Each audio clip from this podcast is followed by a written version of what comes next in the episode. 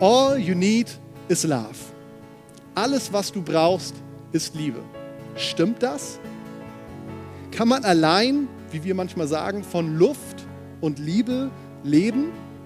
Die Bibel, die wird ja teilweise als ein Liebesbrief Gottes an die Menschen bezeichnet. Hast du sie schon mal so unter, diesem, die, unter dieser Prämisse gelesen? Ein Liebesbrief ganz persönlich an dich von Gott? Jesus selbst, der wird an einer Stelle in der Bibel gefragt, was ist denn eigentlich von all diesen Geboten, die wir auch in der Bibel finden, was ist das Wichtigste? Und er antwortet auf diese Frage folgendermaßen. Wir finden das in Matthäus Kapitel 22 in den Versen 37 bis 40. Jesus sagt da, das wichtigste Gebot ist, du sollst den Herrn, dein Gott, lieben von ganzem Herzen, mit ganzer Hingabe und mit deinem ganzen Verstand. Dies ist das größte und wichtigste Gebot. Ein zweites ist ebenso wichtig. Liebe deine Mitmenschen wie dich selbst. Mit diesen beiden Geboten ist alles gesagt, was das Gesetz und die Propheten fordern. Liebe. Mehr brauchen wir nicht. Gott lieben, mich selbst lieben, meinen Nächsten lieben. Es klingt so einfach und ist doch so schwer. Wir alle, wir sehen uns nach Liebe. Wir alle lieben, manchmal sogar ungewollt. Und doch bringt das gerade uns häufig in die größten Schwierigkeiten, in die größten Herausforderungen unseres Lebens. Liebeskummer fühlt sich einfach nicht gut an. Sich ungeliebt zu fühlen, ist ein schmerzhaftes Erleben. Gott lieben, wie geht das? Kenne ich ihn überhaupt genug dafür? Mich selbst lieben? Da fallen mir vielleicht gleich tausend Gründe ein, warum ich nicht liebenswert bin meinen Nächsten lieben. Ich denke, wir alle haben jetzt gerade vielleicht eine oder mehrere Personen vor Augen, wo wir sagen, bei der Person funktioniert das vielleicht. Wie kann ich die lieben? Doch Jesus, der fordert uns nicht nur dazu auf, dass wir lieben sollen, ihn, uns selbst und unseren Nächsten, sondern er stellt auch alles dafür bereit, dass wir das wirklich leben können. Der Apostel Paulus, der beschäftigt sich mit diesem Thema und er schreibt einen Brief an die Gemeinde in oder an die Gemeinden in Galatien, das ist die heutige Türkei, und zwar schreibt er da folgende Verse in Galater 4, Verse 1 bis 7. Allerdings weise ich euch auf Folgendes hin. Solange der Erbe noch unmündig ist, unterscheidet ihn nichts, unterscheidet ihm nichts von einem Sklaven, obwohl er doch der künftige Herr des ganzen Besitzes ist. Er ist vielmehr Vormündern unterstellt. Und sein Vermögen wird von Treuhändern verwaltet bis zu dem Zeitpunkt, den sein Vater festgelegt hat. Genau so war es auch bei uns. Als wir noch unmündig waren, waren wir den Vorstellungen unterworfen, die in dieser Welt herrschen und waren ihre Sklaven. Doch als die Zeit dafür gekommen war, sandte Gott seinen Sohn. Er wurde als Mensch von einer Frau geboren und war dem Gesetz unterstellt. Auf diese Weise wollte Gott die freikaufen, die dem Gesetz unterstanden. Wir sollten in alle Rechte von Söhnen und Töchtern Gottes eingesetzt werden. Weil ihr nun also seine Söhne und Töchter seid, hat Gott den Geist seines Sohnes in euer Herz gesandt. Den Geist, der in uns betet und aber Vater ruft. Darin zeigt sich, dass du kein Sklave mehr bist, sondern ein Sohn. Wenn du aber ein Sohn bist, bist du auch ein Erbe. Gott selbst hat dich dazu bestimmt. Sind das nicht geniale Worte? Paulus nimmt uns hier mit hinein in ein einfaches Bild seiner Zeit, was uns heute vielleicht ein bisschen ferner liegt. Damals gab es zwei Gruppen von Menschen. Natürlich gab es viel mehr, aber man konnte die Menschen in zwei große Gruppen unterteilen. Da war einmal die Gruppe der Sklaven, die sogenannten Unfreien. Die konnten nicht selbst über ihr Schicksal entscheiden. Die Rechtlosen. Und dann gab es die Gruppe der Freien. Und die Argumentation, die wir hier nachvollziehen dürfen von Paulus, die ist folgende. Er sagt, solange du noch unmündig bist, solange du noch ein Kind bist, macht es eigentlich keinen Unterschied, auf jeden Fall in dieser Hinsicht, ob du Erbe oder Sklave bist. Du hast keine Verantwortung und auch nicht wirklich mehr Rechte. Du bist zwar der Erbe eines großen Besitzes, aber dieses Erbe, es liegt in der Zukunft. Und genau dieses Bild, das wendet Paulus auf unsere Situation als Menschen an. Er sagt, es wartet ein großes Erbe auf uns, aber solange noch nicht der festgesetzte Zeitpunkt zum Erben gekommen ist, nützt uns dieses Erbe überhaupt gar nichts. Aber er geht noch einen Schritt weiter. Er sagt, dieser Zeitpunkt, er ist inzwischen gekommen. Und zwar seit Gott seinen Sohn Jesus gesandt hat. Und seitdem müssen wir nicht mehr den Vorstellungen dieser Welt unterworfen sein. Wir müssen nicht mehr länger Sklaven sein. Und man stellt sich vielleicht die Frage, um welche Vorstellung mag es hier gehen? Ich möchte einfach mal einige Beispiele nennen. Wir müssen von nichts mehr und niemanden Angst haben. Wir müssen uns nicht an das Leben klammern, denn wir wissen, das Beste, es liegt noch vor uns. Wir müssen niemanden etwas beweisen. Wir müssen uns keine Liebe verdienen, denn wir wissen, wir sind unendlich geliebt und wertvoll. Wir müssen uns nicht durch Leistung für irgendetwas qualifizieren, denn wir wissen, Gottes Gnade ist größer. Wir müssen keine Angst haben vor Einsamkeit, denn wir wissen, wir sind niemals allein.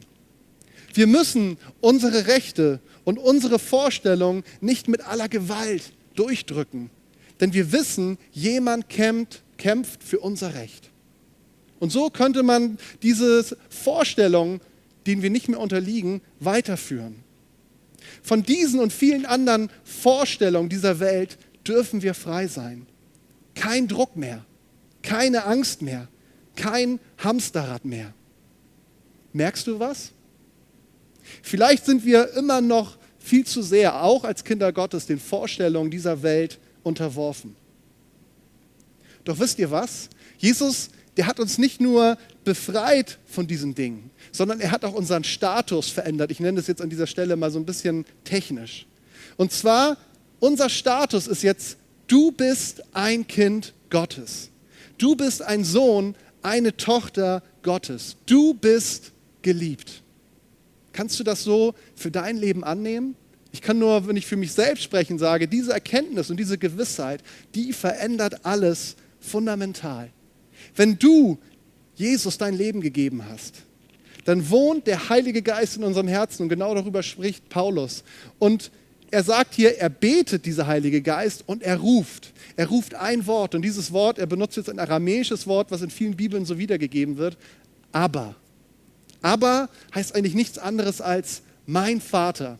Oder wenn wir es noch ein bisschen persönlicher runterbrechen wollen auf unsere heutige Lebenssituation, dann ist es mein Papa, mein Papi. Kannst du zu Gott Papa sagen? Ich will an dieser Stelle nicht deine gewohnte Gebetsanrede verändern, darum geht es mir nicht. Sondern es geht mir vielmehr um die Frage, was diese Aussage mit dir macht, wenn du Gott anschaust innerlich und Papa sagst. Fühlt sich das komisch für dich an? Vielleicht sogar respektlos? Zumindest ungewohnt? Es geht nicht so sehr um das Wort, sondern es geht um das, was in deinem Herzen mitschwingt. Er ist mein Vater. Er ist mein Papa. Ich bin geliebt. Ich bin wertvoll. Ich bin angenommen. Ich bin sicher. Ich bin nicht mehr allein. Er ist immer für mich da. Er kämpft für mich. Er steht für mich ein. Er lässt mich niemals los. Es ist genau diese Haltung, über die ich gerade spreche, diese Haltung, die sehe ich in den Augen von meinen Töchtern. Und davon wünsche ich mir noch viel mehr für meine persönliche Gottesbeziehung. Dieses unglaubliche Vertrauen, was ich in meinen Kindern sehe, das wünsche ich mir, dass es einfach noch viel stärker wird, wenn es um meine Beziehung zwischen mir und Gott, meinem Vater geht. Natürlich bin ich für sie manchmal auch der blöde Papa. Aber trotzdem steckt da so viel Vertrauen und Gewissheit in diesem Blick. Und genau über diese Gewissheit, geliebt zu sein und angenommen zu sein, über diese Gewissheit schreibt Paulus in einem anderen Brief, und zwar in einem Brief an die Gemeinde in Rom. Und ich möchte euch gerne diese Verse einfach nochmal vorlesen, weil sie sind unglaublich kostbar. Römer 5, die Verse 5 bis 8. Und Paulus schreibt da, und in unserer Hoffnung werden wir nicht enttäuscht. Denn Gott hat uns den Heiligen Geist gegeben und hat unser Herz durch ihn mit der Gewissheit erfüllt, dass er uns liebt. Christus starb ja für uns zu einer Zeit, als wir noch ohnmächtig der Sünde ausgeliefert waren. Er starb für Menschen, die Gott den Rücken gekehrt hatten. Nun ist es ja schon unwahrscheinlich genug, dass jemand sein Leben für einen unschuldigen Menschen opfert. Eher noch würde man es vielleicht für einen besonders edlen Menschen tun. Gott hingegen beweist uns seine Liebe dadurch, dass Christus für uns starb, als wir noch Sünder waren. Gott beweist uns seine Liebe. Liebe zu beweisen, das ist unglaublich schwer. Doch Gott tat es. Er hat uns einen ultimativen Beweis dafür gebracht, dass wir geliebt sind. Jesus, er starb für uns, sagt Paulus hier an dieser Stelle. Er starb für uns, obwohl wir es nicht verdient hatten. Und ich kann zumindest für mich sprechen, ich bin vollkommen überzeugt, ich habe es nicht verdient gehabt.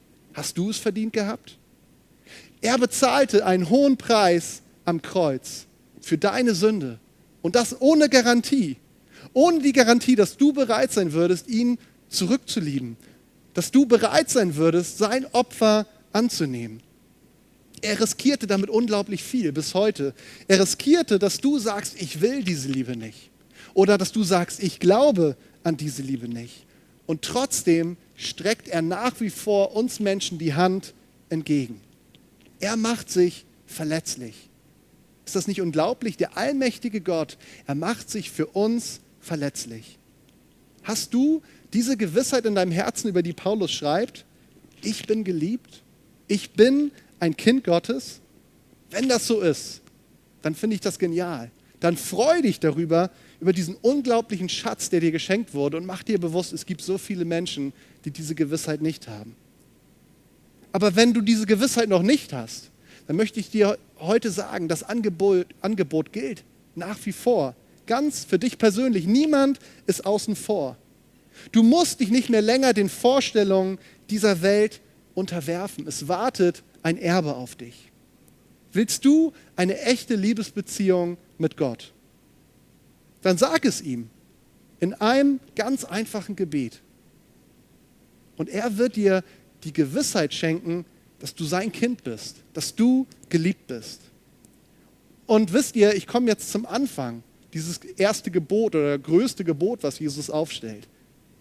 Wenn diese Liebe in unserem Leben Gestalt gewinnt, wenn wir sie erkennen, wie sehr wir geliebt sind, wie sehr Gott uns liebt, dann erwächst daraus alles andere. Es wird dann fast zu einem Selbstläufer. Wenn ich seine Liebe für mich erkenne und erlebe, wie sehr er mich liebt, dann werde ich ihn ganz automatisch zurücklieben. Ich kann gar nicht anders, weil seine Liebe ist so faszinierend und unglaublich. Ich werde auch anfangen, mich selbst zu lieben, weil ich anfange, mich mit seinen Augen zu sehen. Und ich fange auch an, meinen Nächsten, meine Mitmenschen in diesem Licht zu sehen, denn er liebt sie ja auch so sehr. Wie könnte ich dann nicht sie lieben? All you need is love? Ja, die Liebe Gottes. Dieses ganze Thema, das wird wunderbar in einem Lied von Bethel Music zusammengefasst. Wir werden es gleich hören von unserer Lobpreisband, aber bevor wir das tun, möchte ich gerne zum Abschluss und als Zusammenfassung gerne nochmal die deutsche Übersetzung vorlesen. Kann man sich auch gerne anhören. Bethel Music hat gerade ein echt geniales Album rausgebracht. Peace. Da mache ich jetzt mal Schleichwerbung. Ich verdiene da nichts dran. Ich kann es euch sehr empfehlen. Hört euch das mal an. Aber jetzt der Text.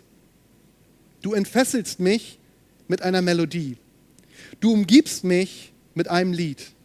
Ein Lied der Befreiung von meinen Feinden, bis all meine Ängste vergehen. Ich bin nicht mehr länger ein Sklave der Angst.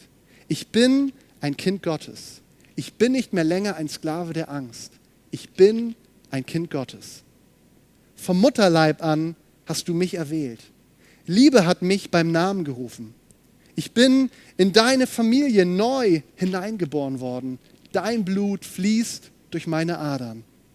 Ich bin nicht mehr länger ein Sklave der Angst. Ich bin ein Kind Gottes. Ich bin nicht mehr länger ein Sklave der Angst. Ich bin ein Kind Gottes.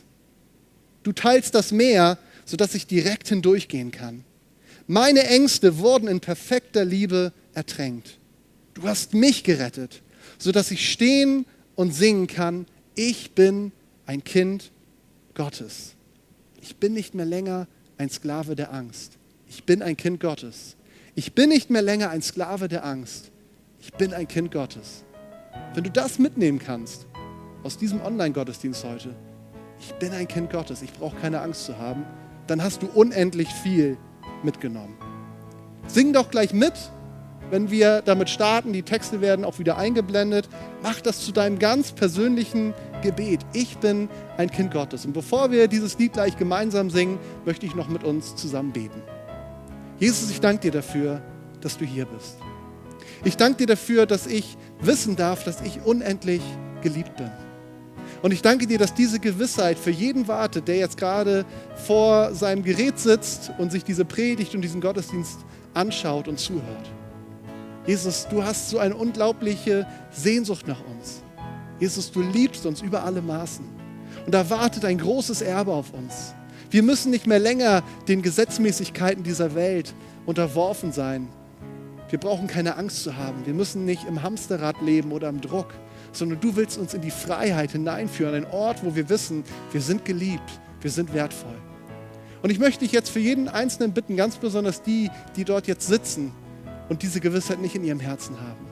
Ich danke dir dafür, dass du einfach hineinkommen willst in jedes einzelne Leben und uns deine Liebe offenbaren möchtest, dass wir anfangen, diese Liebe zu erkennen und zu verstehen. Und unser ganzes Leben ist im Endeffekt eine unglaubliche, spannende Reise, diese Liebe mehr und mehr zu entdecken. Danke für all das, was du für uns bereithältst und dass wir eingeladen sind, zu dir zu kommen. In Jesu Namen. Amen.